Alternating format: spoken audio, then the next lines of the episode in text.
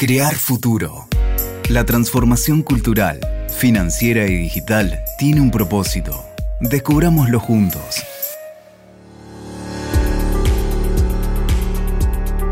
Hola, hola, bienvenidos. Mi nombre es Mariana y esto es Crear Futuro, el podcast de Itaú Argentina, que en esta nueva temporada te trae mucha información y consejos para que aprendas a manejar mejor tus finanzas.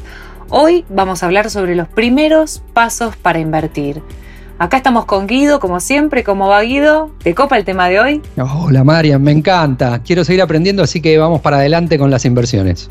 Excelente. Bueno, desde que tenemos memoria siempre se vincularon las finanzas y las inversiones con personas exitosas del mundo de los negocios, los típicos expertos, eh, ¿no? que como grandes emprendedores o empresas que tienen esas grandes inversiones. Si bien es cierto que un empresario que conoce de números tiene más posibilidades de concretar una inversión, el objetivo de este podcast es echar por tierra, ser más concretos con esa idea y contarles que no es necesario ser un genio de Wall Street, un economista consagrado o un ingeniero de larga claro, un lobo de Wall Street, como le suelen decir, que eh, tenga súper larga experiencia para lograrlo. Es más, cualquier eh, persona puede transformarse en un gran inversor desde el living de su casa, vestido de ropa deportiva o de pijama, te diría, mira. En pantuflas, en inversores en pantuflas. Exactamente. Nuestro próximo podcast se va a llamar Inversores en pantuflas. Con solo unos simples consejos, porque la idea es poner en práctica estrategias hábiles que te permitan incrementar tu dinero, saber ahorrar mejor y sobre todo evitar que ese dinero se devalúe con el paso del tiempo, como le pasa a la mayoría de los argentinos que tal vez por ahí desconocen un poco estas posibilidades.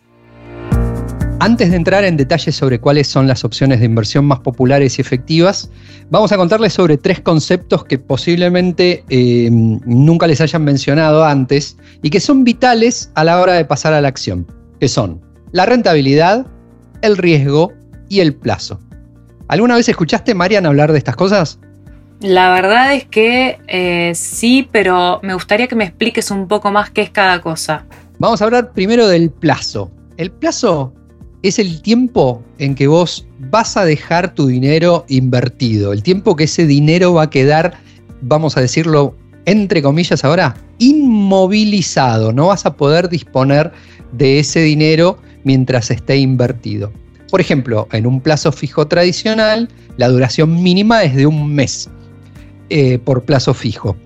En el tiempo, el plazo fijo para el UVA es de 90 días.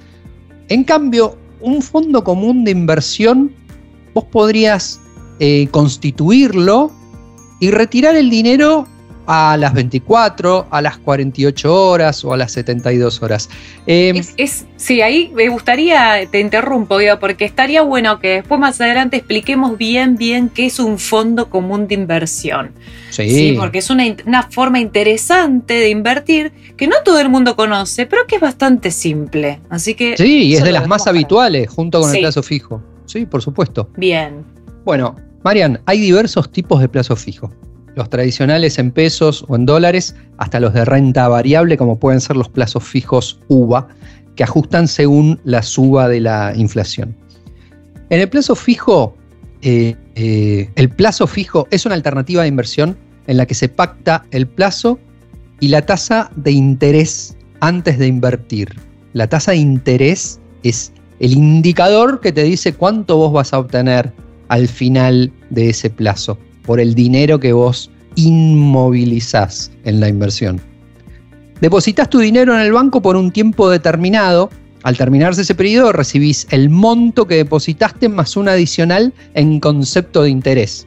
Claro, esto perdón que te interrumpa, pero acá el interés es la plata extra que ganaste por haber dejado el dinero ahí sin tocarlo. O sea, dicho en criollo es eso. O sea, vos dejaste una. Claro, ganaste por haber dejado tu dinero en el banco un tiempo X, que puede ser un mes, 90 días, según el plazo fijo que sea. Ese interés es tu ganancia, o sea que vas a tener una platita extra por haber dejado la plata ahí. Exacto, Marian, pero guarda con esto, con el dinero eh, eh, inmovilizado, tenés que tener en cuenta eh, que no lo vayas a necesitar. Tenés que pensar si en ese tiempo el interés del plazo fijo va a ser mayor que la inflación. Tenés que pensar en, todas esas cosas para tomar la decisión de invertir en un plazo fijo. El próximo concepto que tenemos que tener en cuenta es el de rentabilidad. Esto que decíamos recién, de lo que ganabas en el plazo fijo. Es la ganancia que vas a obtener de esta inversión. Usualmente se utiliza la tasa de interés para identificar esta ganancia. Por ejemplo, si invertís mil pesos en un plazo fijo, obtenés 1.200 al final, habrás obtenido 200 pesos de interés, es decir, el 20%. Eso es como, ejemplo para que se entienda qué parte es cada una. Y el último concepto eh, es el de riesgo. Es súper interesante eh, este concepto. Toda inversión conlleva en sí misma un determinado grado de riesgo. Como dice el refrán, el que no arriesga no gana, ¿no, Marian? A mayor nivel de rentabilidad, eh, a, mayor nivel de rentabilidad esperada, eh, es esperable un mayor nivel de riesgo. Un plazo fijo prácticamente no tiene riesgo, por lo que la tasa de interés suele ser moderada. Las acciones, por ejemplo, pueden tener fuertes subas en un tiempo, pero también bajas pronunciadas, por lo que son consideradas más riesgosas. Lo que hay que tener en cuenta entonces a la hora de elegir un tipo de inversión es cuál es tu perfil de inversor. ¿Sos una persona conservadora? ¿Sos una persona que está dispuesta a asumir un riesgo moderado? ¿O de una inversión que tenga mayor nivel de riesgo? Hay que conocer entonces también esto, el plazo si vamos a necesitar o, disponibilizar ese dinero o no, o podemos destinarlo a una inversión. Por otro lado, el riesgo también es una de las variables a tener en cuenta, por eso hay que estudiar muy bien en dónde estamos invirtiendo. Bien, y bueno, habíamos dicho que, nos ibas a explicar un poco más sobre el tema de fondos de inversión, ¿no? Que entiendo que es un poco más riesgosa, pero bueno, acá Guido, explícanos qué es un fondo común de inversión que se, se hace, este, se acorta la, la palabra con las letras FCI, Fondo Común de Inversión. Marian, voy a desmitificar un poquitito que dijiste vos recién que es más riesgoso un fondo común de inversión. La verdad es que no necesariamente. Hay distintos tipos de fondos comunes de inversión. Eh, como te decía antes, hay de riesgo hay para personas más conservadoras, digámoslo, otro para personas con un perfil más eh, moderado, otras con un apetito de riesgo más agresivo por ahí. Entonces, eh, ¿qué, ventaja tiene o qué diferencia tiene con respecto a un plazo fijo? El fondo común de inversión, vos podés eh, suscribirlo y rescatar el dinero eh, en el momento en que lo necesites. A diferencia ¿Qué significa rescatar, Guido? ¿Qué, significa rescatar? Es, rescatar es levantar la mano y decir, hey, necesito mi dinero de vuelta, porque surgió un imprevisto, porque no me está gustando cómo eh, se está desempeñando la inversión o cambié de idea. Claro, porque en un plazo fijo no podés. En un plazo fijo ya lo dejaste por un mes. En cambio, el fondo de inversión tiene esa ventaja. Exacto. La principal diferencia entre un plazo fijo y un fondo común de inversión es que con este último vos podés rescatar el dinero cuando lo necesitas, a diferencia del plazo fijo que vos ya pautaste un plazo y una tasa. En el fondo común de inversión vos podrías decir un determinado día, hey, necesito mi plata porque tengo un gasto inesperado o la, esta inversión que estoy haciendo no está rindiendo como, como yo esperaba. Esa es la otra diferencia que tiene con respecto a un plazo fijo, que decía que tenía una, tasa ya pautada. En el caso del, fondo común de inversión, puede tener fluctuaciones eh, eh, durante este periodo en el que vos invertís. Por eso siempre es bueno y es, y es fundamental investigar bien, eh, conocer las opciones. Para eso recomendamos siempre concurrir al banco, ¿no, Mariana? Siempre es importante ir al banco, como decís, y eh, asesorarte porque tenés eh, del lado de los oficiales de cuenta que te asignan el mejor consejero para que eh, ajuste el, asesoramiento a la medida de lo que vos necesitas. Entonces siempre acudí a la fuente que, que es la más cercana que es la que guarda tus ahorros y la que mejor te puede ayudar a administrarte. Y también en el sitio. También en, el, sitio, del banco seguramente vas a encontrar información de las distintas alternativas de inversión que ofrece.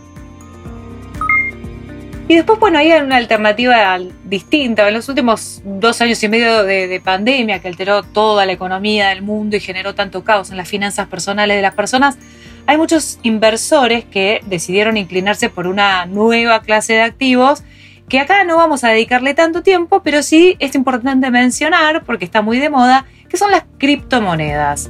Las criptomonedas no están reguladas ni garantizadas por el Estado, como los depósitos bancarios. Los defensores de las criptos sostienen que esa es su mayor fortaleza. El mercado cripto ofrece diversos activos, herramientas y servicios de manera descentralizada y de ahí sostienen que deriva la transparencia del mercado. Bueno, Marian, y para cerrar, se me ocurre que podamos hacer una enumeración de eh, los principales ejes para saber antes de invertir. El primero, buscar información sobre las opciones de inversión que existen. El mercado financiero ofrece una gran variedad de opciones para quienes desean poner a trabajar su dinero y obtener rendimientos, interés, ganancia. Entre las opciones que figuran como las favoritas encontramos las inversiones de renta fija, las de renta variable, los fondos comunes de inversión. La economía actual ha dado pie a la importancia de tomar decisiones con respecto a lo que nos depara el futuro en temas financieros. Bueno, está perfecto porque cuando vos buscas información sobre las opciones de inversión, lo primero que tenés que hacer es recopilar, toda esa información acerca de, las finanzas personales, conocer la relación entre lo que vos eh, tenés como sueldo, como ingresos y también como gastos, establecer porcentajes para destinar a esos gastos necesarios, lo que es ahorro, lo que es inversión, buscar otras fuentes de ingresos, fijar un horizonte temporal, ¿no? O sea, decís, bueno, de acá a 20 días, de acá a un mes, a dos meses, a tres meses, yo quiero invertir esto para que me dé tanta ganancia.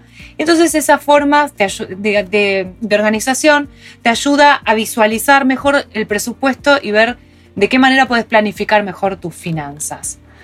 También puedes establecer objetivos, que es un poco eso, ¿no? Trazar un caminito cuando querés invertir y hablas de invertir en, qué sé yo, algún tipo de temas más materiales, como puede ser invierto en, eh, no sé, bienes raíces o en, una moto o en un, o sea, en algo que vos digas, esto me sirve para mm, capitalizar o darle más valor a mi dinero. Te lo pones como objetivo, ¿no, Marian? Sí, Te lo planteas como, por ejemplo, se me ocurriría pensar en, bueno, tengo como objetivo el año que viene hacer un viaje.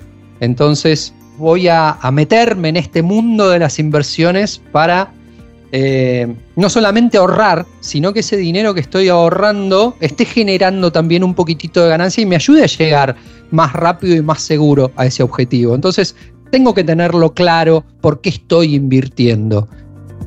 Bueno, y como último, diversificar tus inversiones. ¿Qué significa esto? No poner todos los huevos en una sola canasta. Esto ya se lo escuchaste decir a tu abuela, a tu tío, a tu papá. Esto es una forma de mirar cómo uno tiene que comportarse con su dinero. Porque diversificar es una estrategia que te ayuda a gestionar y disminuir el riesgo de perder esas inversiones, ese dinero. Marian, ¿podría ser que diversificar sea poner una parte del dinero en un plazo fijo y otra parte me arriesgo y pongo en un fondo común de inversión. Exacto, me parece que eso es exactamente un muy buen ejemplo de no poner todo el dinero en un solo lugar, sino en distintos espacios de inversión que te van a dar distintas posibilidades, entonces, vas a ganar un dinero en determinado espacio, como el plazo fijo, y otro dinero en el fondo común de inversión, y de esa manera vas haciendo equilibrio entre tus inversiones de una manera eh, armónica. ¿sí? Así que bueno, eso es una, forma de, reducir el riesgo y obtener ingresos extras muy piola. Tenés que ponerte canchero, tenés que empezar de a poquito, tenés que ir con montos chicos, si no estás muy, muy ducho en este, en este nuevo mundo. Pero nosotros te vamos a ir ayudando a que lo hagas y de a poquito vas a ver cómo vas a ir metiéndote en el mundo de las inversiones con más solvencia. Bueno, se nos fue otro episodio más. Pero quédate atento porque el próximo tenemos mucha data piola para que aprendas a usar tus finanzas cada vez mejor. Seguinos en nuestras redes, arroba Itaú Argentina, en LinkedIn, Facebook, Instagram y Twitter. Si te gustó este episodio, no te olvides de seguirnos en nuestro perfil de Spotify. Crear futuro. Hasta la próxima, Mariana. Crear futuro. El podcast de Itaú Argentina.